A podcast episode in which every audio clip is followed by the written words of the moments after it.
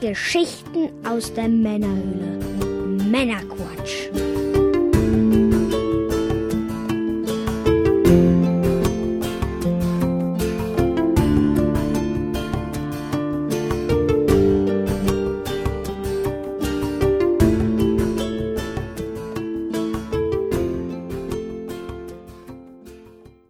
Willkommen zum Männerquatsch, Folge 11. Wer hätte es gedacht? Mit dem Mike. Hallo zusammen. Ich bin der Björn. Und wir sitzen nochmal auf dem Balkon. Ja, beim letzten Mal haben wir schon gemutmaßt, dass es das letzte Mal wird. Diesmal gehe ich davon aus, dass wir auch recht behalten. Dicke Jacke an, dann geht das 11 Grad und trocken. Äh, wir haben ein paar News und sitzen auf dem Balkon. Das sind ja gleich zwei Dinge. Warum sitzen wir auf dem Balkon? Weil wir News haben? Nein, weil wir rauchen wollen. Weil wir rauchen wollen. Ja, Was rauchst du Gutes heute, Björn? ja, ich habe ähm, mir eine neue Pfeife gegönnt und zwar schon seit einiger Zeit und hatte nicht die Gelegenheit, sie zu rauchen. freue mich also, dass es in diesem Jahr noch geklappt hat. Zwar habe ich mir eine Peterson Founders Edition 150 Jahre Anniversary Pfeife gekauft. Ähm, 2015 ist sie rausgekommen. Die war reduziert bei dem, bei dem äh, Pfeifenladen, an dem ich öfter mal vorbeikomme. Und da habe ich mir das gute Stück mal geholt. So eine bisschen Sherlock Holmes mäßig. Ja, die sieht auch echt gut aus und fühlt sich auch tatsächlich sehr gut an. Sehr griffig. Ja. Ich werde da mal ein Bild auch verlinken. Ich habe das schon fotografiert. Sehr gut. Ähm, Noch im sauberen Zustand, genau, noch nicht noch, im eingebufften. Genau. Und die werde ich jetzt dann mal einweihen und äh, ja, ich wollte immer schon eine Peterson Pfeife haben. Die sind eigentlich ein bisschen teurer, aber die war halt echt krass reduziert und dann habe ich mir die mal gegönnt und um da jetzt nichts falsch zu machen, habe ich jetzt hier einen schönen Pipe Smokers Edition Number One von John Ellsbury Damit macht man nie was verkehrt. drin, genau. Ähm, da weiß ich, wie er schmecken muss und genieße und konzentriere mich dann auf die neue Pfeife heute mal, anstatt auf den Tabak. Wie sieht's bei dir aus, Mike? Was Ja, gibt's bei dir Schönes? Bei mir gibt es heute meine zweitlieblingszigarre. Eine Macanudo Maduro. Aha. Ich habe sie schon mal beschrieben mit dem Geschmack Marmorboden du hast, ja, und Kirmes im Mund. und Kirmes im Mund. Das ist halt tatsächlich die Zigarre, die ich am zweitliebsten rauche. Okay, was ist deine liebste Zigarre? Die Macanudo Creme. ich bin da relativ eingefahren. Ja, die Ähm, Maduro finde ich auch hervorragend. Eine traumhaft gute. Also die Ja. sind auch wirklich ein Müh auseinander, die beiden. Ähm, Maduro kann man vielleicht nochmal kurz an der Stelle erklären. Heißt nicht, also die ist halt, dadurch ist die schwarz oder sehr dunkel fermentiert. Das heißt aber nicht, dass die stärker ist, sondern eigentlich eher milder und diesen Marmorboden bekommt, den du beschrieben tatsächlich ja. hast. Durch die längere Fermentierung ändert sich die Farbe und sie bekommt halt diesen Marmorboden. Ja. Ansonsten, wenn man jetzt mit dem mit der Geschmacksrichtung Kirmes im Mund und Marmorbrot nicht so viel anfangen kann. Cremige, süße, feine Würze, guter Zug und exzellenter Abbrand. Gut. Mhm. Ich freue mich. Würde ich sagen, knallen wir mal an, oder? Ja.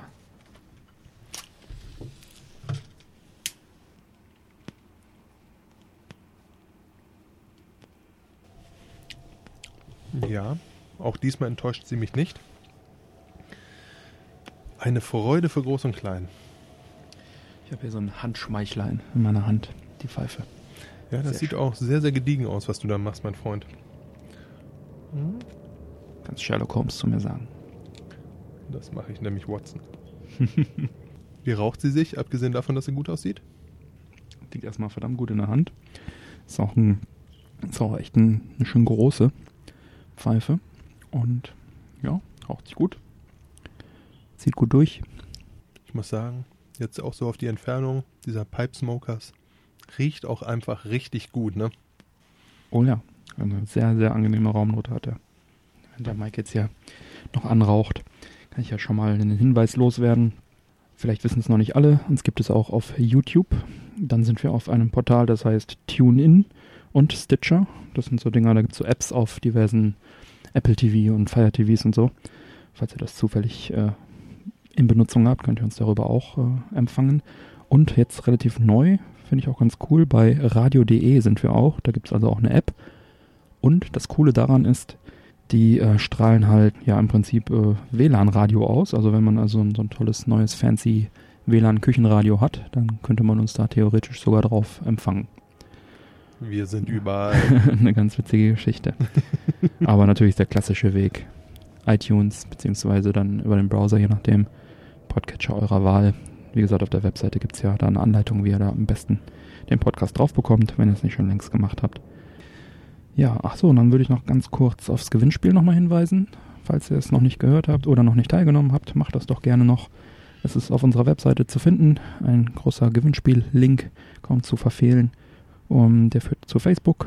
Das müsst ihr dann einfach äh, liken und gerne auch teilen. Und dann könnt ihr am Gewinnspiel teilnehmen. Zu gewinnen gibt es drei Switch-Spiele und zwei äh, Gamescom Goodie-Boxen.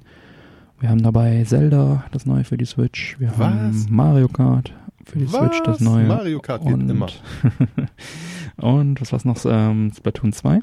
Und genau, die Goodie-Boxen mit so allerhand Goodie-Kram drin, was, was ich auf der Gamescom für euch gelootet habe. T-Shirts und die Fotos habe ich übrigens jetzt auch auf die Webseite gestellt und in den Facebook-Beitrag. Was in den Boxen drin ist, könnt ihr euch anschauen.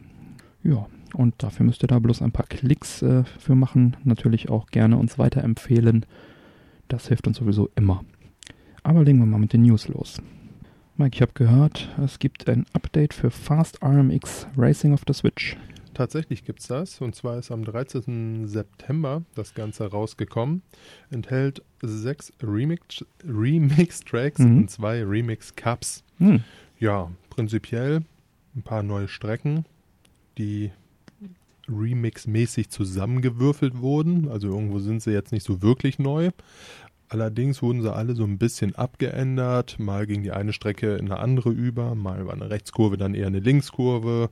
Also alles ein bisschen neu. Schön. Und Kostenlos vor allem, ne? kostenlos vor allem. Ja. Sie haben wohl auch, ja, wie es halt immer bei Updates ist, auch ein bisschen an den Bugfixes gedreht Mhm. und die KI soll wohl auch etwas verbessert worden sein. Zudem äh, werden sich die Leute, die in Japan jetzt aktuell sitzen, auch freuen, weil dort kann man es jetzt auch spielen. Ja, yeah, im Japan Store. Cool. Eine kleine Indie-Firma, die sich da doch wohl großer Beliebtheit erfreut, aber das scheint ja generell so äh, bei Nintendo aktuell zu sein. Ja, stimmt, äh, Shinnen, Fast RMX ist ja auch ein deutscher Indie-Entwickler, hast du recht. Ja, und es gab Neuigkeiten zu den Indies, die haben sich zu Wort gemeldet. Auf der Switch wären die Verkäufe besonders gut. Der Omar Cornat von Lizard Cube hat wohl gegenüber Gamasutra angegeben, das ist übrigens die Firma, die äh, Wonderboy Dragon's Trap gemacht hat, dass die Nintendo Switch-Verkäufe von dem Spiel Wonderboy ähm, wohl so gut wären äh, wie die auf PC, PS4 und Xbox One zusammengenommen. Also sehr das gut. ist eine Ansage. ja.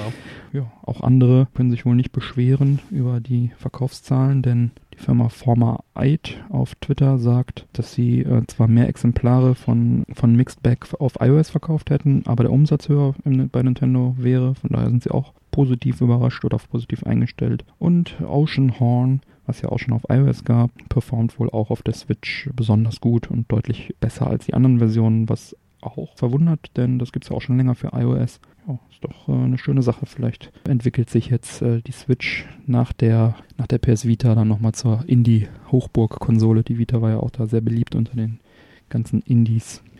Ja, ich habe gehört, ja, nachdem wir letzte Mal über die über das Miiverse gesprochen haben, was für die Wii U abgeschaltet wurde, dass jetzt noch mehr Sachen abgeschaltet werden, Mike. Ja, tatsächlich. Und zwar wurde das Splatnet, abge oder der Splatnet Service abgeschaltet von Splatoons. Das Ganze wird jetzt am 30. September geschehen.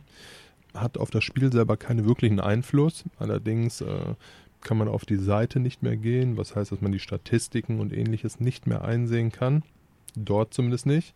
Es wird zwar einen Nachfolgeservice geben, das Splatnet 2. Genau, für den zweiten Teil. Ne? Ja. Äh, dementsprechend wird das Ganze auch über mobil möglich sein, das Ganze zu nutzen. Ja, gibt es die Nintendo-App, die das äh, macht. Genau, Ähm, die. nochmal, dass es klar nochmal ist, dass es bezieht sich jetzt auf die Wii U-Version auf jeden Fall nur. Switch-Version natürlich nicht. Die hat den Splatnet 2 und da passiert auch nichts, aber so langsam Schritt für Schritt. ja, geht es halt davon weg. Hm. Ja, Ja, und dann haben wir noch äh, die Nintendo Direct gehabt, ne? genau. Am 13. September war die Nintendo Direct. Da gab es ein paar Neuigkeiten für Nintendo-Fans. Ein ziemlich langes Video zu Xenoblade Chronicles 2 auf der Switch äh, wurde gezeigt. Kommt am 1. Dezember, auch als äh, Collectors Edition. Das sah schon ziemlich cool aus. Xenoblade-Fans können sich, denke ich, darauf freuen. Dann eine etwas überraschende Ankündigung. Wolfenstein 2, The New Colossus und Doom wurden beide von Bethesda angekündigt. Ist eine abgefahrene Nummer. Krass, ne? Ich Vor allem für Nintendo, dass da auf solche Spiele gesetzt wird, ist jetzt ja doch nicht wirklich typisch. ja, Gut. Bethesda scheint auch äh, große Stücke auf die Switch zu halten, nachdem sie Skyrim umgesetzt haben. Ne? Ja, man hat irgendwie mal so ein bisschen das Gefühl, Nintendo ist ähm, ja so eine, so eine nicht böse gemeinte Kinderkonsole, wo man halt eher so die lustigen Spaßspiele hat. Da würde jetzt meiner Meinung nach Wolfenstein und Doom nicht wirklich reingerätschen. Allerdings äh, finde ich es natürlich toll, dass sie äh, tatsächlich sich äh, auch solchen Titeln jetzt erfreuen darf. Ja, und das Ganze geht auch schon bald los. Wolfenstein wohl erst 2018, aber Doom kommt wohl schon zum Weihnachtsgeschäft. Ist jetzt auch nicht mehr so wirklich lang. Und was ich auch noch gelesen habe, ist, dass äh, die beiden, oder zumindest bei Doom war es, haben sie es gesagt, dass sie das nativ für die Switch entwickelt haben und das deswegen auch wirklich die volle Performance nutzt, der Switch, und deswegen Ui, auch okay. sehr gut aussehen soll. Und ich hatte da mal so ein paar Vergleichsbilder gesehen, das sah wirklich schon sehr gut aus und hat der, der Xbox bzw. PS4-Version natürlich äh, nachgestanden, aber nicht so sehr, wie man es vielleicht erwarten würde. Ja, ich war jetzt auch kurz davor im äh, PlayStation Store, hatten sie das auch jetzt gerade im Angebot gehabt für relativ kleines Geld, Doom zumindest. Mhm. Ja, ich war da immer so 50-50, im Grunde fürs Geld muss man es holen. Auf der anderen Seite ist es halt doch eher ein Shooter, den ich äh, vermutlich doch lieber auf dem PC spielen würde. Ja, der ewige Kampf in mir, was soll ich sagen? Ich habe die Demo angezockt von dem neuen Doom auf der Xbox One und es hat mir nicht so gut gefallen. Aber ähm, Doom ist sicherlich kein schlechtes Spiel. Zu Doom fällt mir auch gerade noch ein, habe ich die Tage ein Video gesehen über die verschiedenen Doom-Versionen, Vergleichsvideo. Kann ich auch mal verlinken noch. Da war ganz interessant zu sehen, dass eigentlich bis, ähm, also die PC-Version gilt so als der Standard. Die Konsolenversionen waren immer ein bisschen abgespeckt, auch in den 90er Jahren. Eine ganz gute Umsetzung gab es für den Jaguar und für die PS1. Dann äh, lange Zeit äh, dann auf Konsolen natürlich erstmal nichts mehr und die erste wirkliche perfekte Doom-Umsetzung, PC-Port, war dann tatsächlich die, die in der BFG Edition von Doom 3 für die Xbox 360 und PS3 kam, wo man nämlich dann auch noch Teil 1 und 2 in PC-Qualität spielen konnte. Das war also der erste vollwertige PC-Port auf einer Konsole. Erst zu 360-Zeiten. Das, äh, Das wusste ich auch nicht. Ganz schön Okay. krass. Ja, das Video werde ich mal verlinken. ist ganz interessant. Der zeigt alle Doom-Versionen und wie gut die sich schlagen äh, im Vergleich zur PC-Version. Das war auch einfach immer ein gutes Spiel. Ne? Ja. Also durch die Bank. Ja. ja, wie gesagt, der neueste hat mir nicht so viel Spaß gemacht. Das war mir zu ja, hektisch, keine Ahnung, die ganze Zeit rennen da irgendwelche Viecher auf dich zu. Sehr, alles sehr äh, stressig Ja, gewesen. Das ist auch, glaube ich, so ein bisschen der Grund, weshalb ich ganz gerne eine Maus anstelle vom Joypad in der Hand hätte. Genau. Da äh, kann man dann ja doch ein bisschen anders äh, agieren. Ja. Ich habe mir letztens nochmal einen Großteil vom Video angeguckt, wo jemand wirklich in der schwersten Schwierigkeitsstufe das nur mit einer Pistole durchgespielt hat. Oh, nice. War auch äh, sehr beeindruckend, was er da gemacht hat. Bei Halo ist es ja auch so, dass viele auf die Pistole irgendwie schwören, aber die ist auch, glaube ich, ganz gut. Naja, wir schweifen ein bisschen ab. Ähm, Nintendo Direct, da gab es noch ein bisschen mehr zu sehen. Ein ziemlich langes Video äh, zu Mario Odyssey natürlich wieder. Da Das wird, glaube ich, auch richtig gut. bin ich auch schon genug gehypt. Das kommt am 27.10. Das wird gekauft. Dann ganz witzig, dass Nintendo das nochmal rausbringt für die Switch, nämlich die Arcade Versus-Reihe von, von Nintendo. Das waren äh, Spielautomaten in Amerika und in äh, Japan, die im Prinzip NES-Spiele dargestellt haben, in einer angepassten Version auf zwei Spielermode ausgelegt mit neuen Grafiken und so weiter. Also keine 1 zu 1 Ports von NES-Spielen in der Spielhalle, sondern leicht erweiterte, auf zwei Spieler ausgelegte Arcade-Versionen von NES-Spielen und die werden jetzt auch nach und nach für die Switch portiert. Geht wohl los mit versus Super Mario, versus Balloon Fight, versus Ice Climber, versus Pinball, versus Punch-Out und das versus Klo-Klo, was es wohl auch nur in Japan gab. Finde ich grundsätzlich ganz interessant. Mal was anderes, als immer nur dieselben Ports immer wieder kaufen zu dürfen. Diese Versus-Reihe gab es, soweit ich weiß, noch nie auf Konsole. Aber muss man halt für sich entscheiden, ob das dann den Neukauf nochmal rechtfertigt. Ja, macht sicherlich der Preis später. Genau. Ich glaube, eins davon ist sogar schon im Store. Ich habe jetzt den Preis aber nicht im Kopf. Ging direkt nach der Direct dann in den Store. Müssen wir nachgucken, Ja. reichen wir nach, oder? Ja, ich werde es vielleicht einfach mit verlinken und dann kann jeder selber sehen, in den Show Notes, was es kostet. Dann ziemlich cool von Square Enix ein neues Spiel von dem Team, die Bravely Default, Default Bravely, Brave, Bravely Default ist es glaube ich, für den 3DS. Ähm, die haben jetzt ein neues Spiel, nämlich das heißt Project Octopath Traveler. Das kommt wohl für die Switch und äh, man weiß noch nicht genau wann, aber es ist jetzt schon eine Demo im Store erhältlich, da kann man sich also ein Bild davon machen. Sah sehr cool aus. Sie nennen es 2D HD Style, weil du hast im Prinzip Pixel Arts, die aber in sehr hochauflösender Grafik vorliegen, kombiniert mit, naja, so herausstechende Assets, die halt Schaut euch mal das Video an, beziehungsweise die Demo. Ähm, sah auf jeden Fall sehr cool aus. Ähm, kann ich empfehlen, die Demo mal sich anzuschauen. Das könnte ein Knaller werden. Und dann haben sie direkt die nächste Special Edition an Hardware angekündigt. Der New 2DS XL wird im Pokéball-Design veröffentlicht werden. Kommt am 17. November für 169 Euro. Ist auch schon vorzubestellen bei Amazon. Werde ich auch mal verlinken. Sah ganz nett aus, aber als Nicht-Pokémon-Spieler brauche ich das nicht unbedingt. Äh, und auf dem 3DS kommt ein Mario Party Spiel raus, nennt sich The Top 100, soll die besten 100 Minispiele aus allen vorherigen Mario Party Teilen kombinieren, was sich sehr cool anhört. Sich wirklich sehr cool anhört. Schauen wir mal, wie sich das dann umsetzt. High-End Recycling. ja, wirklich, kann man so sagen. Und dann äh, eigentlich fast schon äh, nicht wirklich angekündigt, also war schon fast irgendwie ein Geheimtipp. Also ich habe jetzt nicht das Gefühl gehabt, sie wollten es besonders featuren. Ein Spiel äh, mit dem Namen Tiny Metal wurde ganz kurz eingeblendet von äh, Entwickler Area 35. Das ist ein Advanced Wars inspiriertes Rundenstrategie-RPG für Switch, kommt aber auch für PS4, PC und Mac und soll also noch dieses Jahr erscheinen. Sah jetzt von den Assets, ich habe mir auch mal im Netz noch mal ein paar Bilder angeschaut. Auf Steam gibt es, glaube ich, auch schon vorzubestellen. Sah sehr, sehr cool aus und ich bin ja großer Advanced Wars Fan, das heißt äh, Rundenstrategie und so weiter. Das äh, werde ich mir auf jeden Fall mal vormerken. Das äh, wurde also auch ganz kurz mal gezeigt. Ja, das waren die Sachen von der Nintendo Direct vom 13. September. Ich muss sagen, so langsam macht die Switch sich. Also es gibt neben den ganzen Indie-Spielen echt eine Menge Zeug, was sich lohnt für die Switch mittlerweile. Und wenn jetzt Mario noch kommt, dann sowieso. Auf jeden Fall. Ja. Stetig, stetig. Was wir eben ganz vergessen haben ist, wir trinken auch noch äh, etwas Schönes zu unserer, zu unserer Rauchware, genießen wir auch noch eine Mio Mio Mate. Die ist zwar bekannt, die hatten wir vor zwei Folgen, glaube ich, schon mal. Genau so ist es. Trotzdem sehr lecker. Und ich nehme jetzt mal einen Schluck. Absolut lecker. Fühlen Sie sich erfrischt. Sehr lecker. Muss man gar nicht kühlen, wenn es draußen so kalt ist. Vielleicht hätten wir sie warm machen sollen. ja. Ja, die Switch wird immer attraktiver, haben wir gerade schon angesprochen. Und jetzt ist sogar, naja, geleakt kann man fast sagen, dass es vielleicht so ein Achievement-System auch für die Switch bald geben wird. Ja, es Mike, wurde was hast du geleakt. da gehört? Und zwar äh, dem einen oder anderen werden die fröhlichen Fragerunden auf Reddit was sagen.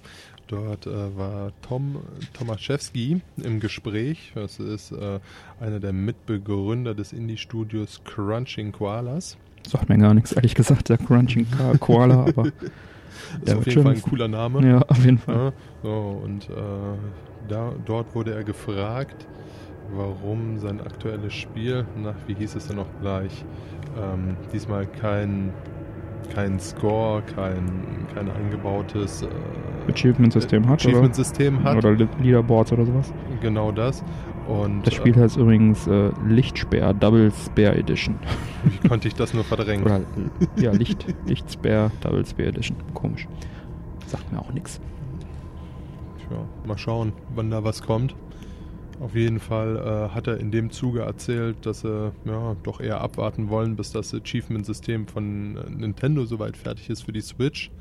Äh, was ihm wohl bekannt war, den restlichen Zuhörern wohl nicht so sehr. Der restlichen Welt nicht. Und die Frage ist, wie weit das jetzt Nintendo tatsächlich gefallen wird, dass er das so hm, aus Versehen geleakt hat, sage ich mal ganz Spiel hat vorsichtig. verspätet sich, die Ja. haben Probleme.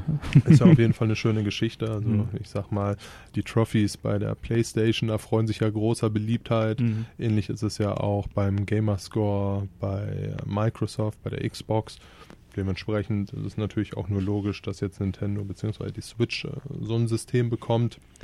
Ja, dass die daran arbeiten, heißt natürlich auch nicht, dass es jetzt irgendwie nächste Woche kommt, weil wie jetzt auch momentan wieder durch die Medien geht, ich habe es jetzt extra halt nicht als äh, News drin, dass auch äh, diese Clients für Netflix und ähm, Prime und sowas wahrscheinlich auch schon länger fertig sind äh, für die Switch, aber Nintendo die wohl noch zurückhält, vermutlich so die Gerüchte. Und äh, so kann es natürlich auch mit diesem System sein, dass sie sagen, wir haben es in der Schublade, mal gucken, ob und wann wir es. Wann es uns gefällt, dass was rausgeht. Genau. Aber ist ja trotzdem vielleicht eine schöne Sache, dass sie da zumindest dran arbeiten. Ne?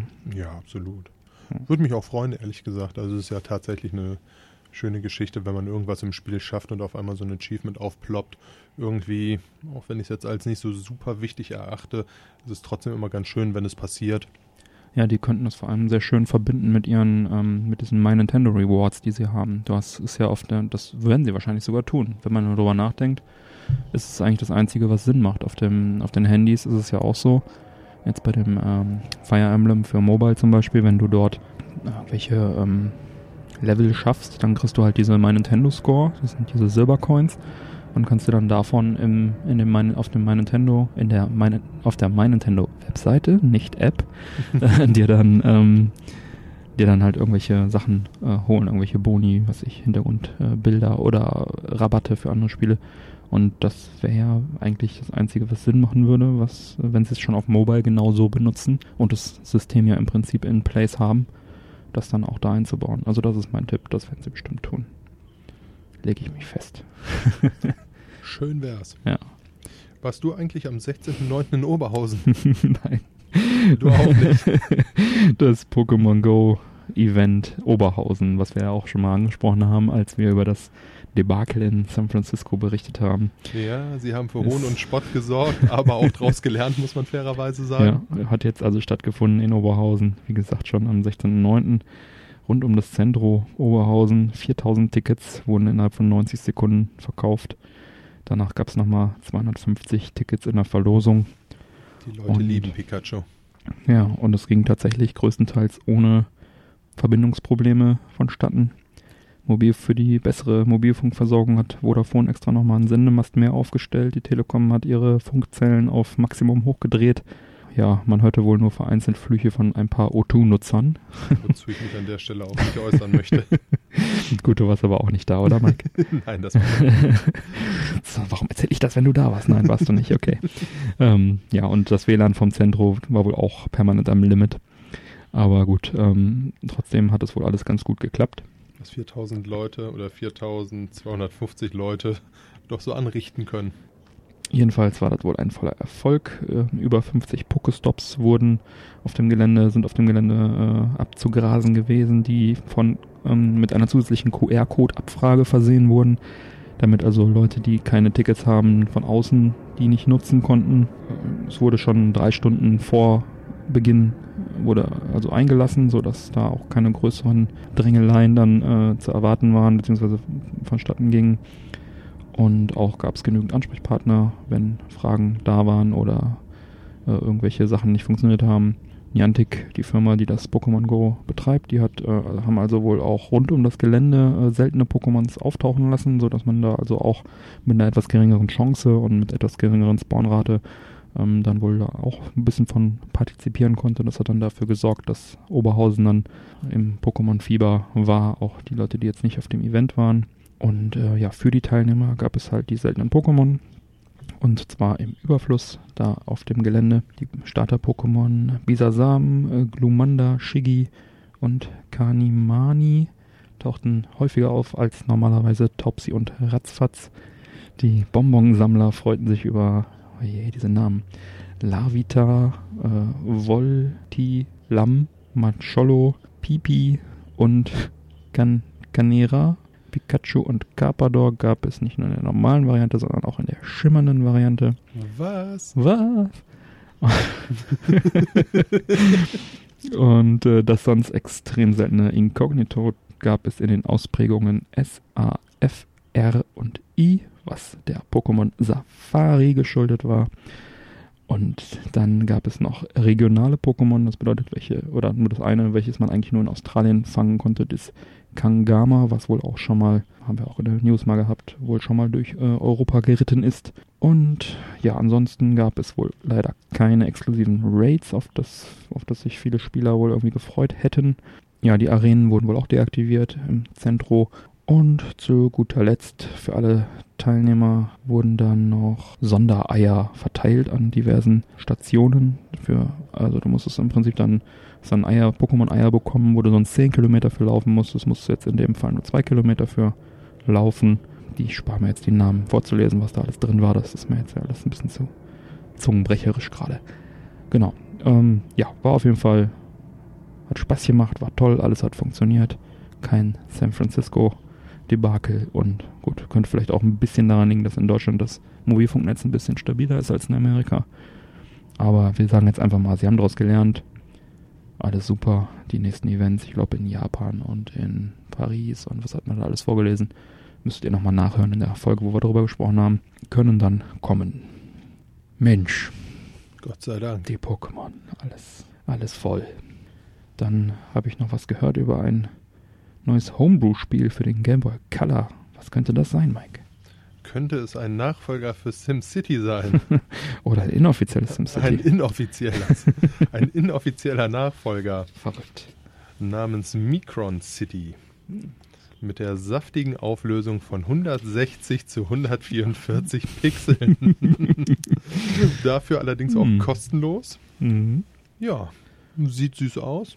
Ja. Also was heißt süß? Sieht Nach Game dementsprechend Boy Color Homebrew aus, ja. genau so. Ja, nette Geschichte. Ja, keine offizielle Lizenz, soweit ich das äh, gesehen habe. Kann man halt runterladen und dann im Emulator zocken oder wenn man so ein Everdrive hat, dann kann man Auch das da auch mit zocken. Genau so ist es. Ja, nicht schlecht. Ansonsten, äh, ja, was macht eigentlich der Mega Drive? Ja, da gibt's auch neue Homebrew für. Ist auch schon etwas länger angekündigt. Ich habe mir die News immer noch mal aufgespart, weil es gab da jetzt kürzlich auch noch mal eine Verschiebung. Ähm, das Spiel heißt Paprium. Ich denke mal an Paprika.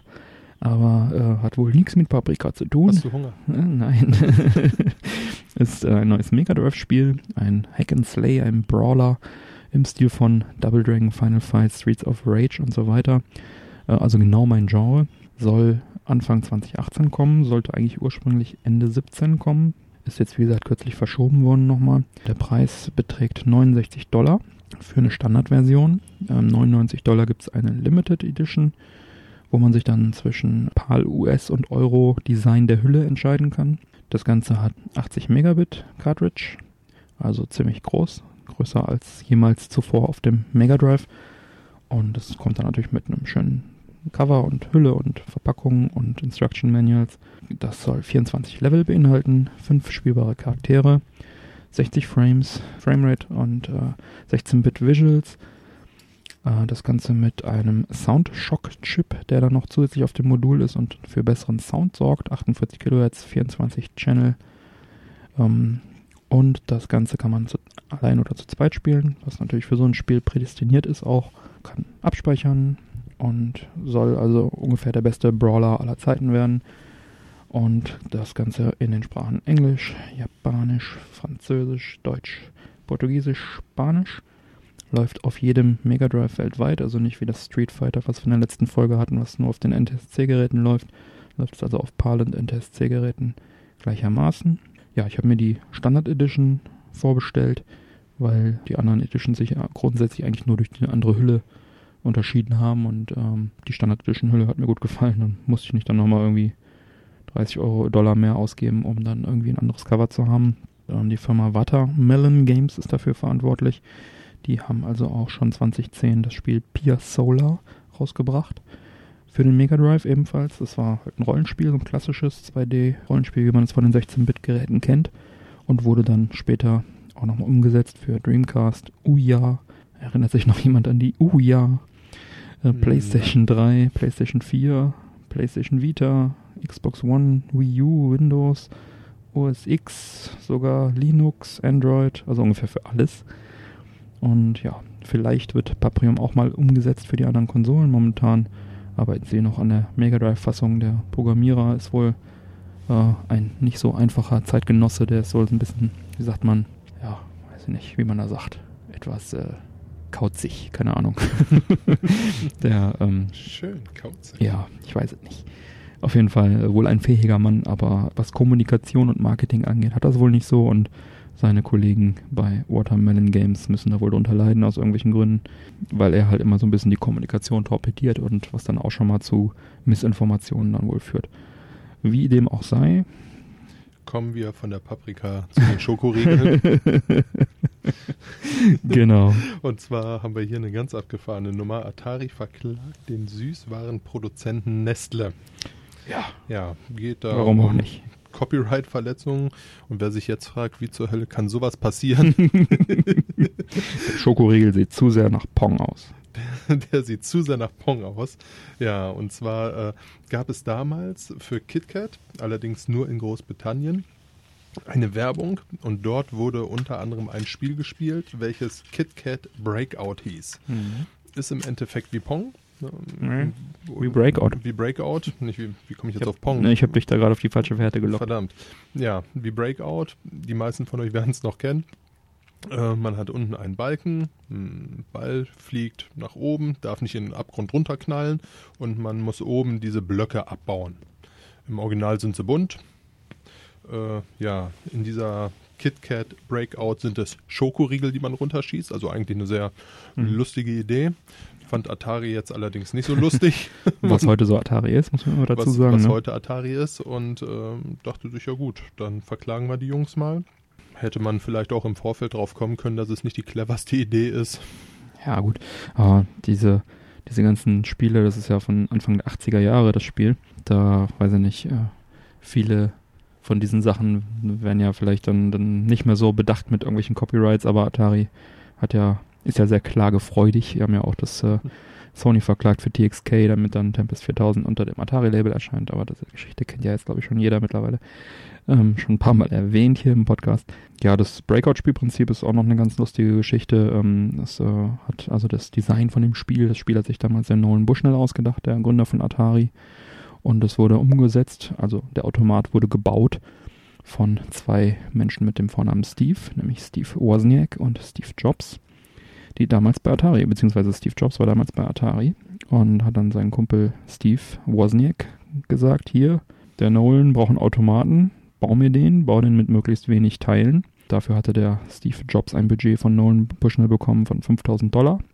Also ist er zu seinem Freund Steve Wozniak gegangen und hat gesagt, hey, hier, ich habe 350 Dollar bekommen. Die würde ich dir geben, wenn du mir diesen Automaten baust. Ja, und das hat er getan. Die Geschichte ist auch äh, Wohl. wohl dokumentiert in dem Buch, äh, in dem Steve Jobs Buch. Ja, zeigt er einmal mehr, was für ein großer Menschenfreund er war, auch unter seinen Freunden. ja, er hat äh, wohl, glaube ich, sich geäußert in die Richtung, der Steve Jobs hat sich in die Richtung geäußert, dass er sagte, er wollte das Geld halt für Apple oder für die Company oder für irgendwie was äh, derartiges äh, haben und keine Ahnung. Wollte es für Ja. was anderes einsetzen als für Ja. seinen Kumpel Steve Wozniak. Genau.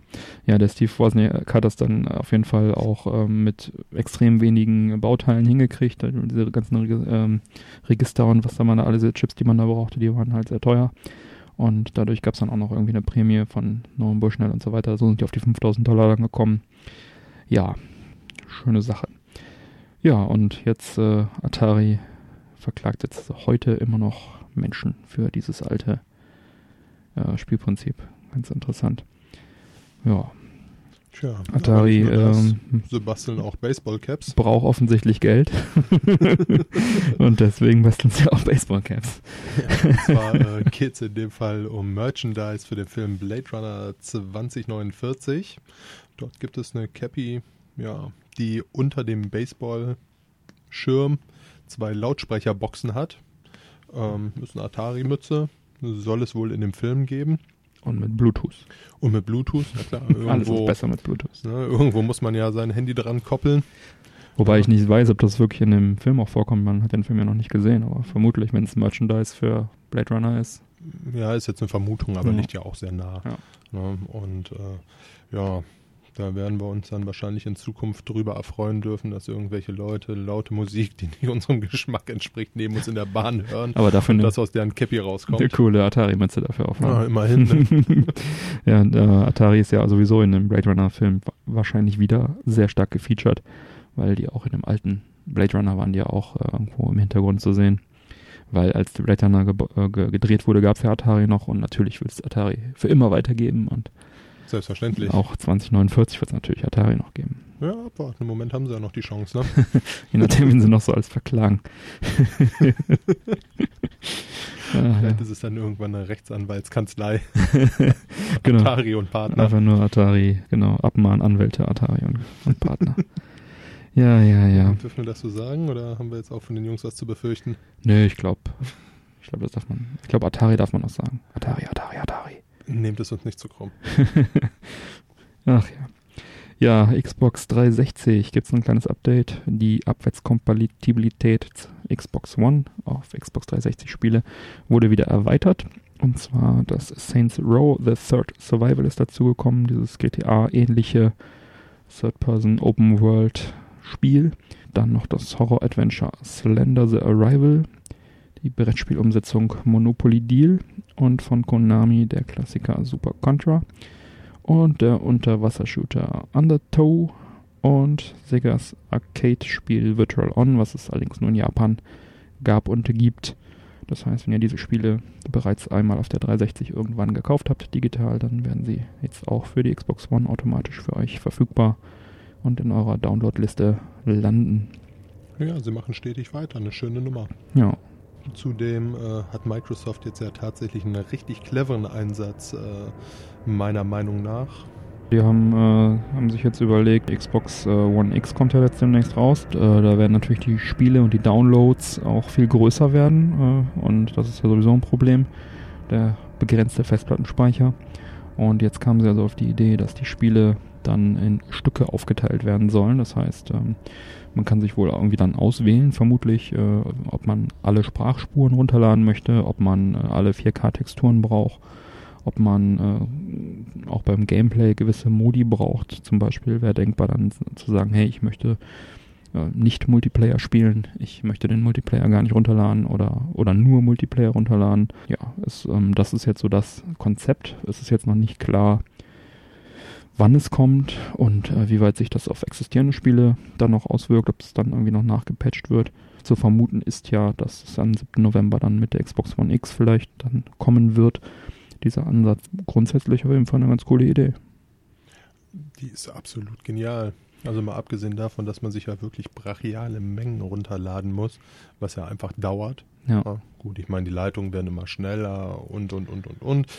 Aber lange Rede, kurzer Sinn. Ich denke mal, die wenigsten Leute sagen, Mensch, das Spiel war so toll, das spiele ich jetzt nochmal auf Französisch durch. Mhm. Ne? Ja. Ja, und auch, Äh, Der ein oder andere hat jetzt auch noch keinen 4K-Fernseher zu Hause Ja. hängen. Auch da muss man sich dann nicht die 4K-Texturen runterziehen, die Mhm. natürlich auch ein die auch nur auf der Xbox One Daten- X funktionieren würden oder auf der Pro- PS4 Pro zum Beispiel. Ja, was Ja. natürlich auch ein unheimliches Datenvolumen mit sich zieht. Also alles in allem finde ich, ist das ein sehr, sehr vernünftiger, ein sehr, sehr vernünftiger Ansatz, den Microsoft da verfolgt. Also auf meiner Xbox äh, One ist äh, eins der größten Spiele, die installiert sind, ist Halo 4. Ich weiß jetzt nicht genau wie 4 Gigabyte, aber keine Ahnung, 40 oder so. Sage ich jetzt einfach mal, ich weiß es jetzt gerade nicht genau. Und wenn ich da nur den Multiplayer runterschmeißen könnte, den ich noch nicht einmal gespielt habe, ich weiß, es gibt viele Fans, aber für mich ist halt der Singleplayer da entscheidend, ähm, würde ich wahrscheinlich 20 Gigabyte locker sparen. Ich weiß nicht, nehme ich an. Also das wäre auf jeden Fall eine Option für mich. Ich habe schon öfter wirklich den Finger drauf gehabt und gedacht, ja, wenn ich dann irgendwann Zeit habe, dann lade ich es halt nochmal komplett runter. Aber das ist halt ein ganz guter Ansatz. Ja, absolut. Also warum da jetzt erst auf die Idee gekommen wird, vielleicht lag es zu nah. Ich meine, Aber ich ähm, find's richtig die, geil. die Apps machen es ja ähnlich. Also ähm, kannst ja auch im iOS Store kannst du ja auch, die werden ja auch gesliced irgendwie, glaube ich, dass wenn du App runterlädst für irgendein Handy, was eine höhere Auflösung hat, dann wirst es, glaube ich, auch, äh, die gibt es zumindest die Möglichkeit, dass die Entwickler sagen können, dass dann nur gewisse Daten geladen werden und so weiter. Ja, eine Alternative dazu wäre natürlich, äh, das Ganze direkt zu streamen, wie äh, PlayStation das jetzt gemacht hat. Also mit PS Now haben wir ja letzte Folge drüber gesprochen. EA hat da ja sich auch was ausgedacht. Ja, EA sieht da halt tatsächlich auch die Zukunft drin. Auch die scheinen sich da sehr, sehr viel Gedanken drüber gemacht zu haben. So zumindest der Vice President Chris Avedon. Mhm. Ja, er sagte, dass er die Zukunft der Spiele halt auch tatsächlich im Streaming sieht, dass das Ganze so ein bisschen aller Filme oder Vorbild Musikindustrie halt tatsächlich in die Richtung Streaming geht und äh, weg von diesem Besitz, Mhm. ne, dass man äh, sagt, okay, ich möchte dieses jenes Spiel spielen, Mhm. es sich dann streamt. Die scheinen da wohl auch schon einen fertigen Ansatz für zu haben. Ja, also man muss wohl tatsächlich eine 50 Mbit-Leitung haben. Äh, Das Ganze muss sich im 5 GHz WLAN-Netz abspielen. Das sind so wohl die Randdaten, die man da hat. Oder direkt mit dem Kabel dran gehen. Oder natürlich mit dem. Kabel. mit dem WLAN-Kabel. Hat das eigentlich schon mal einer gesehen? Ich weiß nicht, ist irgendwie weg. Ich hatte Ich da, glaube ich, einmal drüber gestolpert als Kind. Ja, Ich weiß auch ich nicht. bin mir sicher, ich hatte irgendwo eins. Ja. Ja, die verstecken sich halt tatsächlich. Na, lange Rede, kurzer Sinn, die Spiele sollen dann wohl in Full HD und 60 FPS äh, ruckelfrei und ohne spürbare Latenz äh, wiederzugeben sein. Warum nicht? Das ist auf jeden Fall die Vision von EA. Also die setzen da auch auf Streaming. Sony auch. Schauen wir mal, wer noch alles und wie sich das weiterentwickelt. Ne? Also zwei sehr, sehr interessante Ansätze meiner Meinung nach. Ist die Frage, was sich jetzt durchsetzt, aber ich sag mal so in der schnelllebigen Zeit, in der wir jetzt ja tatsächlich leben, schauen wir mal. Vielleicht kann das sogar nebenher existieren. Ich meine, ähm, EA setzt ja auch in Sachen PC-Download-Geschichten auf ein eigenes Portal. Ja dieses Origin-Portal, oder das da heißt. Ne? Genau, ja. Vielleicht machen sie da jetzt auch ihr eigenes Streaming-Süppchen demnächst. Ähm, ist natürlich die Frage, ich bin ja auch kein großer Fan dafür, wirklich überall irgendwelche Accounts zu haben, um irgendwelche Mhm. Spiele zu spielen. Das ist jetzt nicht so mein Ding. Das hat mich schon genervt bei, ähm, dass man sich dann äh, auch dieses Ubi, wie heißt das noch? Uplay, ähm, dann kriegst du halt irgendwelche Mini-Bonis, wenn du dich dann da nochmal einloggst und dann gibt's von EA noch das Portal, da kannst du dich dann noch einloggen und dann, Und Wenn du Multiplayer spielen Grunde Nur willst. gebt uns eure Daten. ja, überall Ja. sollst du dich dann nochmal einloggen, das nervt echt. Dann hat man irgendwann ein bibeldickes Buch mit irgendwelchen Kennwörtern für irgendwelche Portale, wo man mal irgendwann irgendein Spiel gezogen, äh, gekauft, ge, was auch Das immer halt hat der und Punkt. für irgendeinen Boni sich Nach einem Jahr hast du dann vergessen, wie das heißt, dann hast du wieder ewig Probleme, dich da einzuloggen und musst du wieder Passwort Recovery und Ja, meins ist es ehrlich gesagt auch nicht. Ja. Ja, ja. Ich habe was Cooles gehört und zwar ein Spiel, was ich auf der PS Vita tatsächlich sehr genossen habe. Nennt sich äh, Dragon's Crown. Das äh, soll jetzt also auch nochmal eine Pro-Version bekommen für die PS4. Da gab es die letzten Tage Gerüchte und gerade kurz vor dem Podcast habe ich dann noch gelesen, dass es jetzt also offiziell angekündigt wurde von Sony im Vorfeld der Tokyo Game Show 2017, die vom 21. bis 24.09. stattfinden wird. Ähm, Dragon's Crow, Crown ist ein, ähm, so ein Fantasy Hack and Slay mit RGB, RGB, RGB, nein, mit RPG Rollenspielelementen, nicht RGB. Von der Firma Vanillaware. Das war ursprünglich mal für den Sega Dreamcast irgendwann mal konzipiert und gedacht und kam dann erst Jahre später für die PS3 und PS Vita raus. Äh, wunderschöne Grafik, wunderschöne gezeichnete Grafik, spielt sich auch fantastisch, ist halt so ein Hack-and-Slay-Ding. Kann ich also wirklich jedem empfehlen. Also auch wenn ihr jetzt irgendwo günstig die PS3 oder PS Vita-Version bekommt, kann man, Ja, das sieht kann man halt kaufen. richtig geil aus. Ja. Ja, und jetzt, wie gesagt, die Pro-Version angekündigt, soll in Japan zum 25.01.18 kommen. Mit äh, 4K-Auflösung, äh, neuer Soundtrack dabei und das schöne Crossplay mit PS3 und PS Vita. Das heißt, da kann man also auch dann miteinander, gegeneinander, Highscore-Share und so weiter. Freue ich mich sehr drauf. Ähm, weiß nicht, ob ich es mir nochmal kaufe, weil ich noch keine PS4 habe. ähm, und- aber eine Vita und eine 3, ja. Vielleicht Und kaufe ich es mir tatsächlich ich habe es tatsächlich auch schon zweimal gekauft. Ich habe jetzt auch schon echt mit geliebäugelt. Das sieht wirklich sehr geil aus. ja, Schauen wir mal, was der Preis sagt. genau. Ne, vielleicht auch eine physische Version. Also ich habe ich habe Bilder von so einer Special Edition gesehen für die japanische.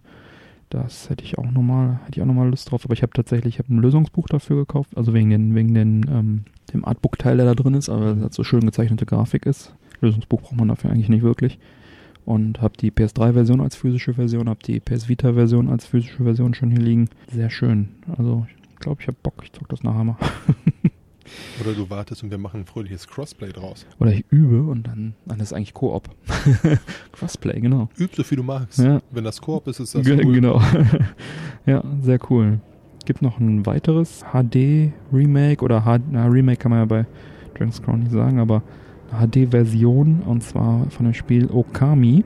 Auch ein sehr schönes Spiel. Da gab es auch länger Zeit Gerüchte drüber. Jetzt hat Capcom das also offiziell auch angekündigt für PC, Xbox One und PS4 als HD-Version mit 4K Ultra HD Grafik, äh, Texturen und äh, wahlweise halt 16 zu 9 oder 4 zu 3 Spielmodus.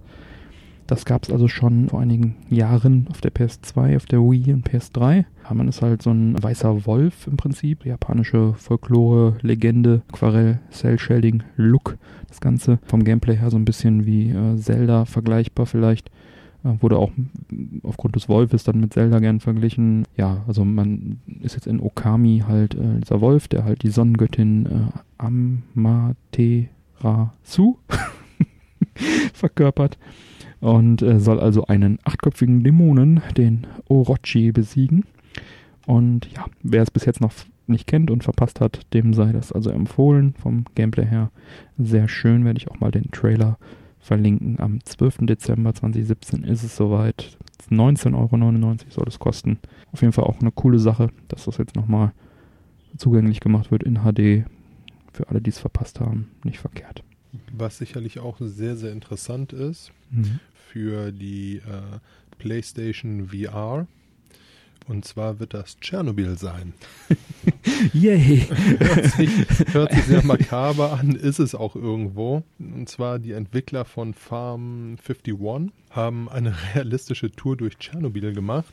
Man hat halt die Möglichkeit, durch Tschernobyl zu gehen. Das Ganze nach der Katastrophe. Ja, also viele Dinge. Ich denke mal, Tschernobyl wird ja sicherlich jedem ein Begriff sein. Das Atomkraftwerk, was da kaputt gegangen ist und äh, ja, eines der größten Unglücke unserer Zeit. Immer in den 80ern halt, ne? Ja, also mittlerweile wahrscheinlich gute 30 Jahre her. Dauert wohl auch noch ein bisschen, bis man sich dort mal wieder aufhalten kann. Also die haben da, grundsätzlich haben die da gefilmt oder 3D-Scanning betrieben und das Ganze dann halt für verschiedene VR-Brillen dann äh, zugänglich gemacht, dass man da wirklich durch Chernobyl laufen kann. Ne, HTC Vive gibt es das schon, Oculus Rift, Samsung Gear VR. Jetzt dann auch demnächst für PSVR. Was Soll- sicherlich äh, eine ganz nette Geschichte ist. Also Teile des Gewinns werden wohl an wohltätige Organisationen gehen, die sich um die Tschernobyl-Opfer kümmern. Ja, das heißt, man muss jetzt zumindest kein übertrieben schlechtes Gewissen haben, wenn man spielt, aber irgendwo, es ist trotz alledem, auch wenn es sehr, sehr interessant ist, doch recht makaber, meiner Meinung nach. Ja, also ich habe mal ein paar Bilder gesehen, so eine Bildertour. Das waren auch, glaube ich, sehr, dieselben Jungs, als sie das vorbereitet haben. Wirklich krass, weil die haben ja da alle sozusagen alles über Nacht verlassen und sind abgehauen, alles stehen und liegen lassen und gab jetzt auch nicht so nennenswert viele Plünderungen oder so, weil halt keiner gerne in ein verstrahltes Gebiet geht. Oder sich verstrahlte Gegenstände in seine Wohnung stellt. Genau. Ähm, und deswegen ist es halt echt eine Stadt, die aus den 80ern, Sowjetstadt hier mit schönen Plattenbauten und so weiter. Und Eins zu eins stehen geblieben ist. eins zu eins stehen geblieben ist und was auch besonders interessant meiner Meinung nach ist, die haben halt irgendwie eine Woche vorher, bevor dieser bevor diese Katastrophe war, haben sie da erst einen Vergnügungspark komplett neu hingebaut, der also auch da jetzt sozusagen in seiner 80er Jahre Glory plus ein bisschen Witterung da noch steht und äh, da auch angeschaut werden kann. Ja, ist halt irgendwie irgendwie gespenstisch, aber auch sehr interessant und ja, kann man sich ja mal anschauen, wenn man so ein. VR-Ding hat, ist es bestimmt noch mal noch mal intensiver. Allein für die Witterung scheint es ja schon sehr, sehr interessant zu sein. Also Ja. eigentlich nagelt mich jetzt mal nicht ein genaue Datum fest, aber Pi mal Daumen 30 Jahre, da sollte Hm. sich ja die Natur eigentlich das zurückholen, was wir weggebaut haben. Äh, Nachdem da jetzt natürlich eine Atomkatastrophe gekommen ist, ist natürlich die Frage, was ist da noch gewachsen in der Zwischenzeit? Bestimmt nicht uninteressant. Ja, ja wir haben ja, ja immer äh, sehr zuverlässige News und äh, haben ja auch mal was zu Fortnite gesagt. Da hast du ja noch angekündigt, hey, Crossplay zwischen allen Konsolen und PlayStation und Xbox und ja, das war auch so. Aber Das jetzt gab so, es ganz eine kurz. Neuigkeit dazu. Ja, und zwar äh, tatsächlich Fortnite, also die fröhliche Monsterjagd im Endeffekt. Ein sehr lustiger Shooter. Ähm, zeichnet sie sich unter anderem dadurch aus, dass es halt sehr, sehr viel äh, Crossplay geben soll. Also angedacht, oder es gibt es noch immer, ist PC und PlayStation, PC und äh, Xbox. was auch angedacht war und was es auch kurze Zeit gab, worüber sich alle gefreut haben, war Xbox und PlayStation. Konnte man auch Crossplay spielen, bis sie gemerkt haben, oh, das war ja ein Feature, was wir gar nicht freigeben wollten und was Sony auch überhaupt nicht cool findet und sie es dann auch sofort wieder rausgenommen haben. Also für ein paar Stunden hat man halt tatsächlich die Möglichkeit, äh, oder hätten wir beide zumindest die Möglichkeit gehabt, mal zu sagen, hey, ja. ich zocke auf meiner Playsee, du auf deiner Xbox und ja. viel Spaß dabei. Dann ist es allerdings aufgefallen und sie haben es rausgenommen. Mhm. Ja, schade. Schade. Ja. Sony stellt sich da ja noch quer. Ja, Sony ist tatsächlich in dem Fall wohl die treibende Kraft, die sagt, da haben wir keinen Bock drauf. Wäre schön, wenn sie da irgendwann mal umdenken. Ich habe auch darüber noch gelesen, dass der Chef der Phil, wer ist der, Phil Spencer, wer ist der von Xbox, der, der Chef, gesagt hat, dass er sich gefreut hätte, wenn Sony das einfach gelassen hätte und sich nicht dazu geäußert hätte. Aber ja klar, wie du schon sagtest, ist ja bekannt. Dass Sony da die treibende ja. Kraft ist, die dagegen ist. Ja. ja. Schade eigentlich. Was sagst du denn zum neuen iPhone 8? Ja, ich habe es bestellt. Ich habe mir das iPhone 8 Plus bestellt. Am, ab dem 15.09. konnte man das tun. Das wie lange darfst du warten? Ähm, die Auslieferung beginnt jetzt schon am 22.09. Das heißt, äh, oh, relativ zeitnah jetzt, jetzt, ne? Jetzt zeitnah. Es war, also das iOS 11 kommt, äh, kam jetzt am 19.09. iPhone 8 und 8 Plus ist dann äh, nicht vergriffen gewesen, wie es sonst in der Vergangenheit ja oft der Fall war, dass man äh, das iPhone, sobald man es bestellen konnte, danach dann halt wochenlang Wartezeit hat. Aber natürlich liegt das daran, weil das iPhone 10 ja dann auch noch kommt demnächst und das wird mit Sicherheit vergriffen sein. Das soll auch nur in geringer Stückzahl wohl äh, vorliegen. Das kann man dann ab dem 27. Äh, Oktober vorbestellen. Dauert also noch ein paar Minuten. Und die Auslieferung beginnt dann am 3.11. Und ja, da wird's dann, da darf man sich dann wieder auf lange Lieferzeiten etc. einstellen. Ich persönlich habe eigentlich auch damit spekuliert, ein 7S zu bekommen, was ja dem 8 bzw. 8 Plus dann äh, entspricht von den Daten her. Von daher war das für mich ein No-Brainer. Mein Vertrag läuft aus, wird verlängert. Ich hole mir das neue Gerät und gut ist. Wieder zwei Jahre Ruhe und ich habe meinen Home-Button noch für weitere zwei Jahre. Und alles ist gut. Du magst deinen Home-Button, ne? Ich mag meinen Home-Button, ja. Ja, ja. Ich habe äh, gehört, Terry Pratchett's Bücher, also ich habe gelesen, das musst du mir jetzt mal erklären. Unveröffentlichte Terry Pratchett Bücher wurden von einer Dampfwalze zerstört. Wie kam es dazu? ja, Terry Pratchett äh, hat sich Gedanken darüber gemacht, was passiert mit meinen Werken, mit meinen unveröffentlichten oder unfertigen Werken, wenn ich einmal sterben sollte. Und äh, hat in seinem Nachlass verfügt, dass diese von einer Dampfwalze überrollt werden sollen. Hm. Dies ist jetzt auch geschehen. Und zwar. Äh, hätte er sie zu Papier gebracht, wäre es nicht so schlimm gewesen. da hätte man noch eine schmutzige Version davon kriegen können, ja. aber sie lagen halt äh, ja, auf einer Festplatte. Hm. und wurden von seinem guten Freund Rob Wilkins überrollt mit hm. einer historischen Dampfwalze. Korrekt. Ja. Terry Pratchett-Style halt, ne? Ja.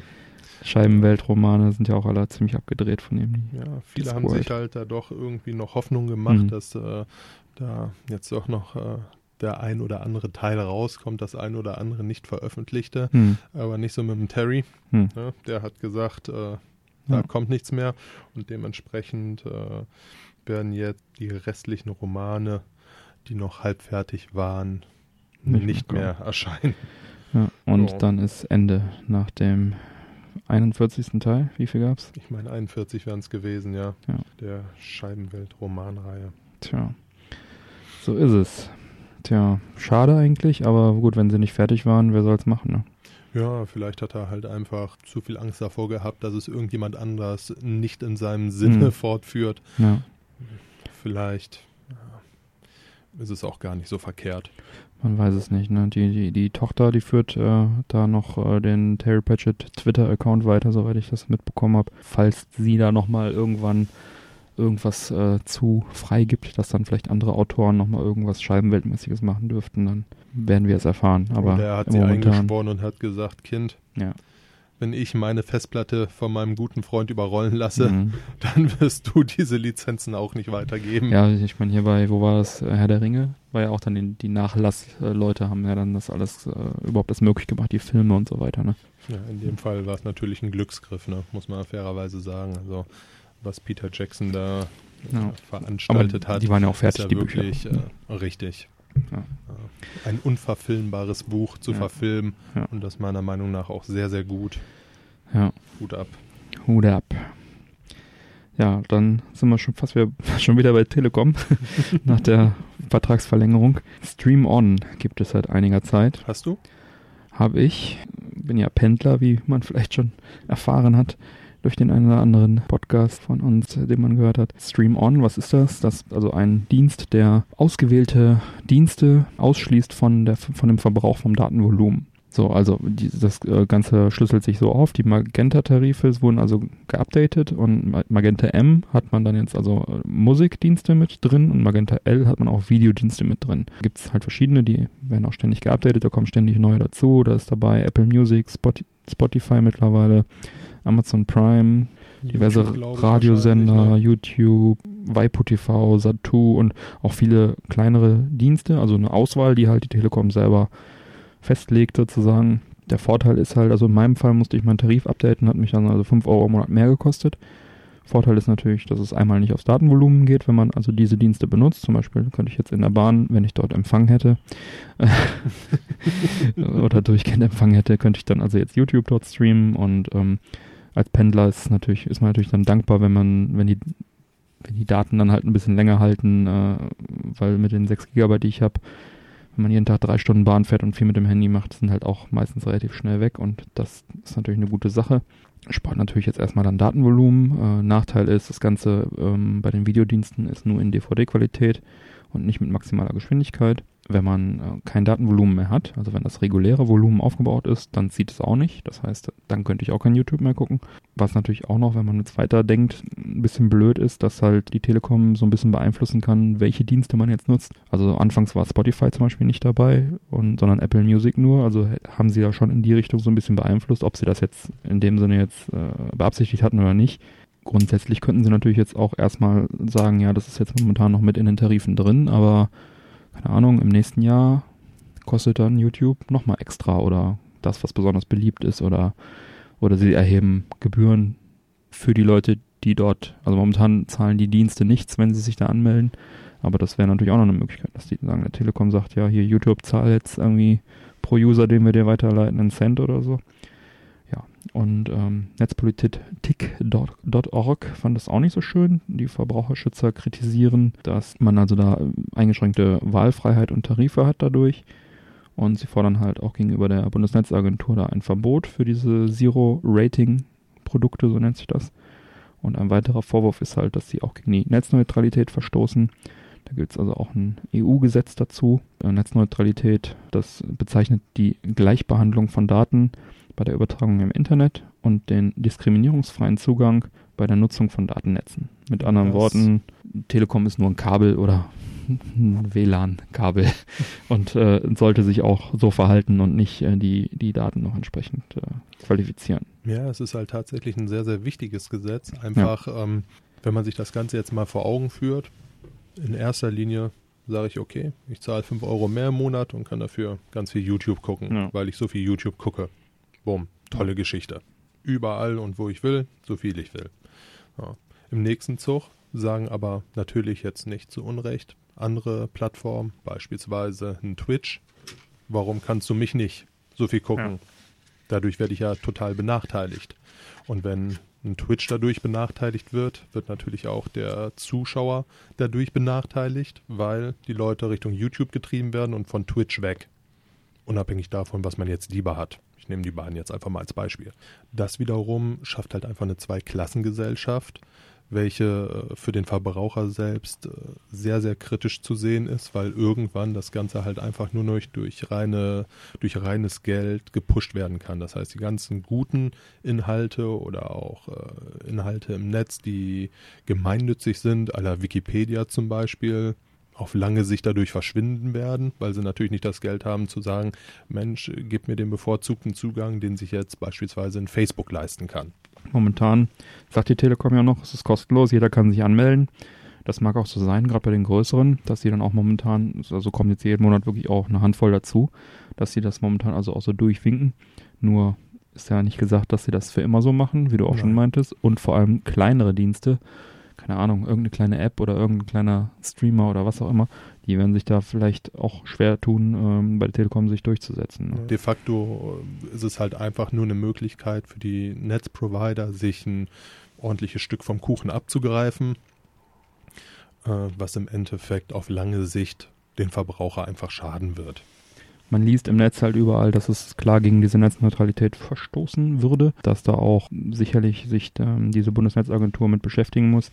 Mein Tipp ist halt, vor der Wahl packt es halt keiner an, weil das ein heißes Eisen. Mal schauen, wie lange die Telekom diesen Dienst betreiben darf. Ja, ich, man muss jetzt ja auch die Telekom nicht verteufeln, aber de facto ist es halt einer von vielen Konzernen, die auf diesen hm. Zug aufspringen können. Und äh, sobald das Ding einmal ans Laufen gekommen ist, das Ganze zurückzudrehen, ist dann auch wieder so gut wie unmöglich. Naja, gut. Äh, gibt immer eine Möglichkeit. Also ich persönlich profitiere jetzt gerade momentan davon, aber ich finde es auch trotzdem sehr bedenklich. Und wenn die Bundesnetzagentur da was gegen unternimmt, wäre ich da jetzt auch nicht nicht böse. In anderen Ländern zahlen die Kunden für höhere Geschwindigkeiten und nicht für Volumen. Das wäre also auch wünschenswert für Deutschland, meiner Meinung nach, dass man also wirklich mal großzügige Flatrate-Beträge bekommt, sag ich mal 10 GB, 20 GB, damit kommt dann jeder aus. Was in allen anderen und Ländern ja mittlerweile auch gang und gäbe genau. ist. Ne? Also wenn ich dich jetzt hier höre, du mit deinen 6 Mbit bist noch 6 GB, äh, 6 ja. GB bis noch 4 GB über meinem Vertrag, den ich habe. Mhm. Äh, das sind halt einfach absolute Witzsachen. In ja. Schweden haben sie, glaube ich, durchschnittlich 30 Gigabyte. Ja. Genau, und dann zahlen sie, haben sie normale LTE-Geschwindigkeit und für mega super krasse LTE-Geschwindigkeit zahlen sie dann halt irgendwie 10 Euro mehr. Ist auch in Ordnung. Wenn überhaupt. Ja. ja, so ist es. Kommen wir mal zu etwas angenehmeren Themen. Videogame, Musik, in Konzert, von, gespielt von einer Philharmonie ja, und das am 26. Oktober wird das Ganze in der Württembergischen Philharmonie geschehen. Mhm. Dort werden unter anderem Melodien aus Final Fantasy, The Great Giant Sisters sowie Terrican 2 und anderen Spielen äh, gespielt, mhm. gefiedelt, performt. performt. Ja, das Ganze wird, wie gesagt, am 26.10. um 20 Uhr losgehen. Baden-Württemberg. Genau, in Reutlingen. Die Karten sollen da zwischen 18 und 35 Euro kosten, also für eine Philharmonie auch ein sehr gemäßigter Preis. Aktuell kann man sich dort auch noch Karten bestellen. Cool. Und ich glaube, es gibt sogar auch noch Rabatte für, keine Ahnung, Rentner und Schüler und sowas. Ja. Also wirklich eine sehr faire, ja. schöne und interessante Geschichte. Gut, das ist jetzt für mich ein bisschen weit, also ich ja. werde da jetzt nicht hinfahren. Aber ich war mal in Köln, hat die Philharmonie äh, Videospielmusik gespielt, das war cool. Hat mich der Ben mit hingenommen. Also wäre es in Köln, wäre ich jetzt tatsächlich auch mit dahin gegangen, aber ja, Strecke ja. halt, ne? Genau. Ja, das haben wir in der Gamescom-Folge schon kurz angeteasert. Ich habe eine kleine äh, Videotour gemacht an der Retro-Area von der Gamescom. Ähm, da habe ich die Kollegen von I Know Your Game mal rumgeführt. Hat sehr viel Spaß gemacht und dieses Video ist jetzt also auch äh, live auf der Webseite von I Know Your Game, werde ich verlinken, äh, zu sehen. Da gibt es dann eine kleine, einen kleinen Videorundgang, der das Ganze dann auch nochmal mit Bildern untermauert, was ich euch dann schon alles erzählt habe in der Gamescom-Folge. Leider ist äh, der Ton nicht besonders geworden. Das gab da wohl ein Problem mit dem Mikrofon. Das war nicht richtig eingepegelt nicht richtig eingestellt und deswegen ähm, ist es doch sehr kratzig und sehr, naja, übersteuert die ganze Zeit. Ähm, wobei es wird nach einer Minute oder so wird es etwas besser. Und ich habe auch schon scherzhaft gesagt, meine Kratzestimme, die original Kratzestimme war jetzt auch nicht so viel besser. die durfte man nicht hier. Was war das im vorletzten Podcast an? Ja, ja. Ich meine, ja ne? Wobei, das ist, war ja schon die äh, eine Woche später Stimme, das äh, vor Ort äh, an dem Samstag, das war schon, äh, da war schon schwierig. Ähm, da war der Ofen aus. War, war einfach dann auch irgendwann mal genug. Naja, jedenfalls, wenn ihr Lust habt, schaut, schaut mal rein und ja, dreht's nicht zu laut. dann tut's nicht so weh in den Ohren. Trotz alledem, ich ja. gehe mal schwer davon aus, du wirst es mit Inhalten wettmachen. Ja, also ist, glaube ich, ganz gut geworden. Hat auf jeden Fall Spaß gemacht und vielleicht machen wir nächstes Jahr das mal mit vernünftigem Sound nochmal neu. ja, dann sind wir auch schon, wenn wir schon hier vom Filmen sprechen, sind wir schon im Filmbereich angekommen. Indiana Jones 5 gibt es ein paar Neuigkeiten dazu. Ja, und zwar wird dieser ohne Shia LeBeouf auskommen müssen. Oh. Dafür mit Harrison Ford im äh, fortgeschrittenen Alter von 76 Jahren. Der Mann wird nicht jünger, ne? Wird er ja erneut in die Rolle des Indiana Jones steigen. Mhm. Oder schlüpfen vielmehr. Reinsteigen. Ja, Indiana Jones 1 bis 3 toll. 4 war jetzt ehrlich gesagt nicht so mein Ding. Ja, gut, wie möchte man auch drei so unglaublich geile Filme tatsächlich fortführen? Hm. Jetzt wird der vierte Teil quasi fortgeführt. Ja. Das Ganze soll an die Geschichte des äh, Kristallschädels anknüpfen.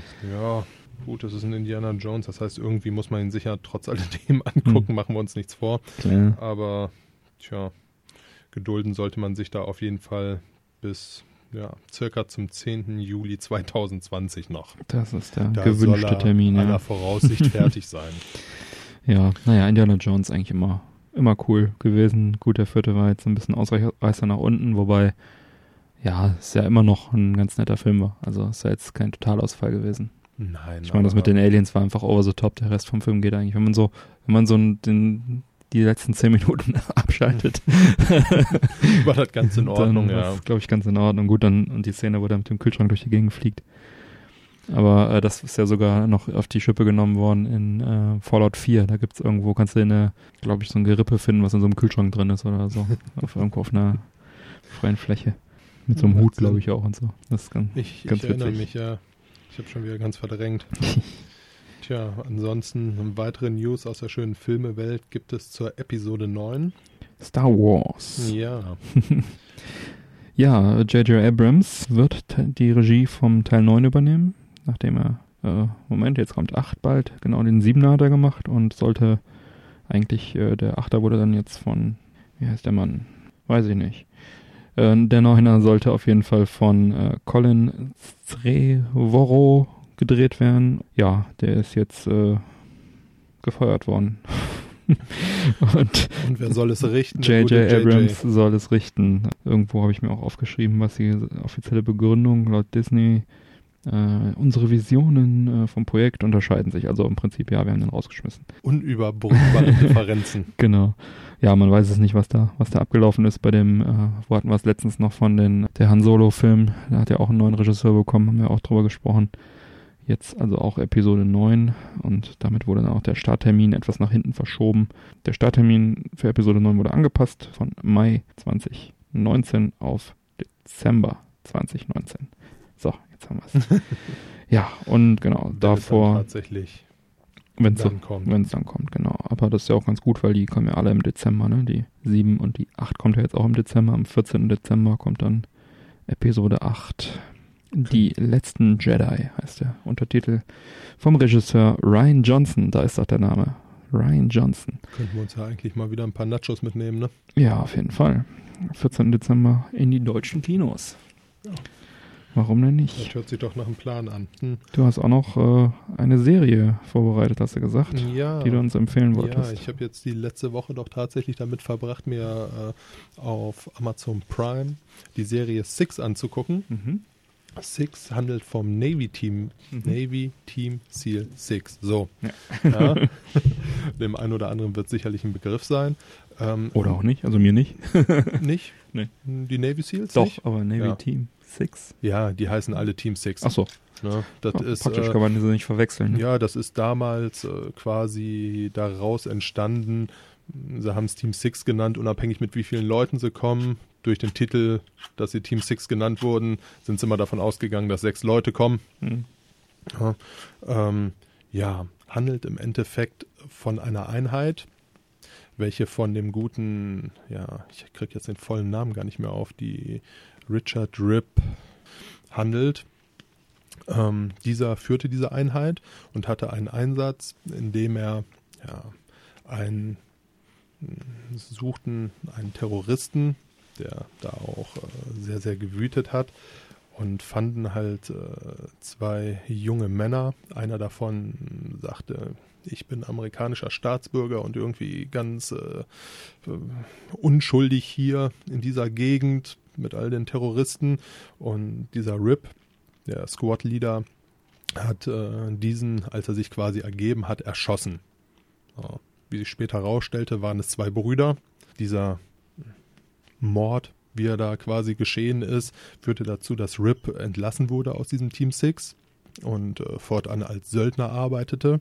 Und äh, ihn führte es dann in ein Gebiet, wo er von der Boko Haram gekidnappt wurde. Und äh, dieser Bruder, dieser Überlebende, dessen Bruder umgebracht wurde, mitbekommen hat, dass die Boko Haram den Mörder seines Bruders quasi äh, in Gefangenschaft haben und nun probiert an ihn ranzukommen.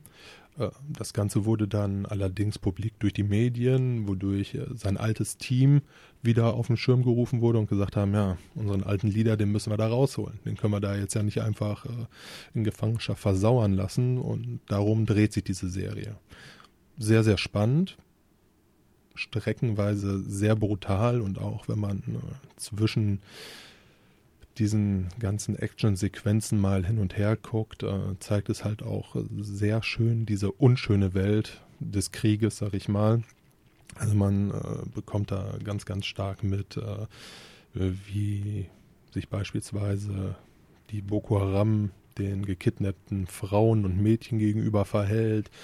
Ähm, man bekommt und auf der anderen Seite mit äh, dieser eine Bruder, der jetzt wohl relativ hoch äh, in einer anderen Terrororganisation dieser IS ist, ähm, wie die halt einen Ring haben, wo sie dann junge Mädchen anlocken übers Internet. Also so all diese, diese richtig unschönen Dinge werden da halt äh, sehr, sehr stark gezeigt und auch, was halt auch sehr schön an diesem Film ist, auch die Seals selbst werden jetzt nicht als die reinen Helden, sondern im Endeffekt auch ähm, sehr, sehr menschlich. menschlich dargestellt und auch mit all ihren Problemen und äh, dort fallen dann halt auch hin und wieder mal so Sätze äh, von den Seals selber und deren Frauen, äh, irgendwann unterhalten sie sich mit der Ex-Frau von Rip oder der Ex-Freundin von Rip und äh, die eine Frau, die immer noch mit dem Ziel zusammen ist, sagt, hör mal, warum hat es bei euch eigentlich nicht geklappt?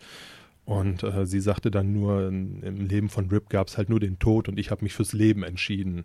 Also eine sehr, sehr interessante, gute Serie, relativ kurz. Ich meine, sechs Folgen hat's. Und, Gibt's äh, wo zu sehen? Äh, auf Prime. Prime. Auf Prime, also wirklich ein Tipp meiner Meinung nach, sollte man sich angucken. Fünf Folgen habe ich davon jetzt gesehen. Ich hoffe, es war jetzt auch ein Tipp, äh, wenn ich mir morgen die letzte Folge noch angeguckt habe. Ach, bestimmt. Ja, nicht schlecht. Und sonst bei dir? Ja, ich äh, würde gerne mal ein Buch picken. Ein Buch? Ja, das äh, habe ich vor einiger Zeit gelesen. Das nennt sich Console Wars. Oh. Und zwar geht es da um die Geschichte von Sega America.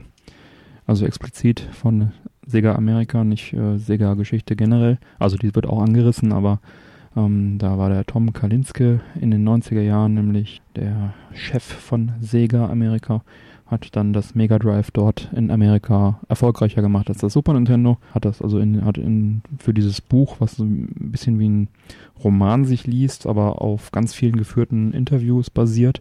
Ist schon vor einiger Zeit rausgekommen, aber lohnt sich sehr. Es, äh, ich habe es auf Englisch gelesen. Ich weiß gar nicht, ob es eine deutsche Fassung davon gibt. Müsste man mal nachschauen. Gibt es auch ein Hörbuch von auf jeden Fall. Und das ist sehr interessant, weil es halt äh, sehr tiefe Einblicke in diese Zeit auch gibt, die ja spannend ist, die 90er Jahre, so, äh, Super Nintendo gegen Mega Drive und solche Sachen und halt auf den, wie gesagt, auf den Interviews äh, basiert. Ja, hat, hat mir sehr, sehr gut gefallen. Das gibt es äh, als Taschenbuch für 10,99 Euro bei Amazon. Als E-Book ist es ein bisschen günstiger und die gebundene Ausgabe, die ich habe, die ist ein bisschen teurer. Kann ich wirklich sehr empfehlen. Ja, ansonsten hatte ich mir noch einen Pick ausgesucht, den werde ich mir mal für die nächste Folge aufsparen, sonst wird es hier zu Telekom-lastig, diesen, diese Folge. Und ansonsten Game of Thrones bin ich jetzt bei 6.8. Geht voran. Wir könnten ja fast überlegen, ob wir uns die siebte Staffel dann zusammen angucken, weil die habe ich auch noch nicht Hast gesehen. Du noch nicht gesehen? Die habe ich noch nicht gesehen. Ah, Nein, tatsächlich nicht. Schande eigentlich, ne? da erzähle ich hier die ganze Zeit irgendwas von Serien und habe Game of Thrones die siebte Staffel noch nicht geguckt. Stimmt schon. Und eine achte ist ja, glaube ich, schon in Vorbereitung. Ja. Was man so hört. Und die siebte muss auch brillant sein, aber. Man weiß es nicht.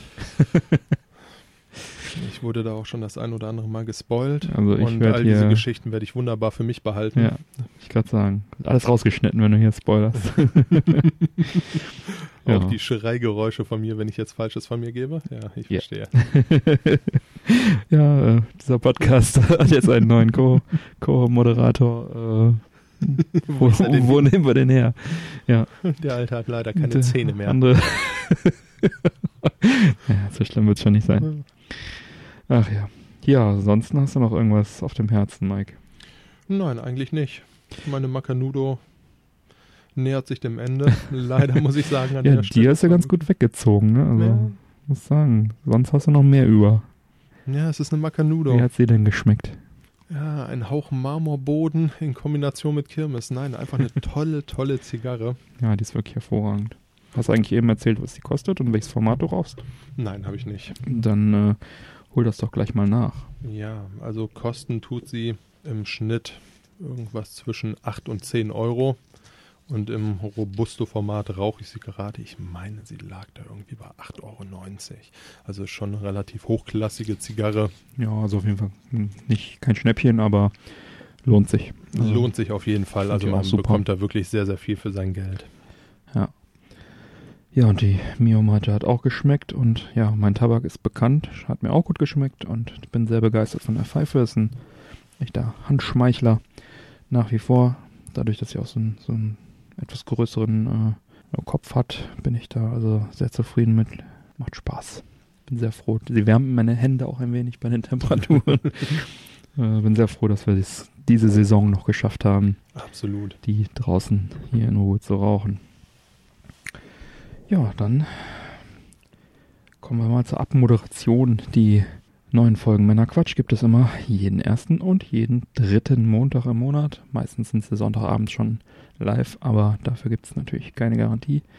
Montags spätestens könnt ihr sie hören. Auf männerquatsch.de mit AE geschrieben gibt es die Shownotes und die ganzen Links zur Sendung. Und dort könnt ihr also auch Feedback hinterlassen für uns, da freuen wir uns immer. Oder auf Facebook zu den einzelnen Folgen einfach drunter kommentieren. Damit ihr keine Folge mehr verpasst, fügt doch gerne den Podcast eurem Podcatcher eurer Wahl hinzu oder der Podcast-App von Apple. Dazu gibt es eine Anleitung auf der Webseite, wie schon erwähnt, falls ihr da Hilfe benötigt. Und ja, wir grüßen, wir grüßen und wir bedanken uns bei unseren Patreon-Unterstützern. Vielen herzlichen Dank. Da, ihr seid eine große Hilfe und es motiviert, wenn man sieht, dass Leute bereit sind, äh, uns zu unterstützen. Wenn auch ihr das tun wollt, wenn ihr uns unterstützen wollt, ab 1 Dollar monatlich könnt ihr das tun über patreon.com. Den Link gibt es auf der Webseite. Dann bekommt ihr auch einen persönlichen Patron RSS-Feed und bekommt alle Sonder- und Bonusfolgen auch direkt auf euer Endgerät und äh, könnt ihr euch dann in Ruhe anhören, auch zeitexklusive Inhalte.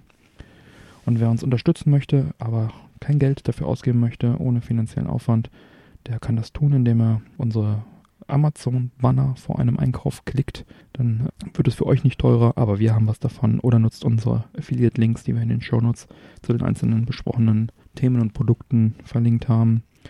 Über eine iTunes 5-Sterne-Bewertung freuen wir uns immer. Dann kommen wir vielleicht auch irgendwann mal da in die Top 100, werden ein bisschen sichtbarer und kommen vielleicht noch ein paar andere auf den Geschmack. Ja, und ansonsten bleibt mir zu sagen, bitte empfehlt uns weiter. Vielen Dank für die Aufmerksamkeit. Und habt eine schöne Woche. Wiederhören und bis bald. Bis bald. Tschüss. Ciao.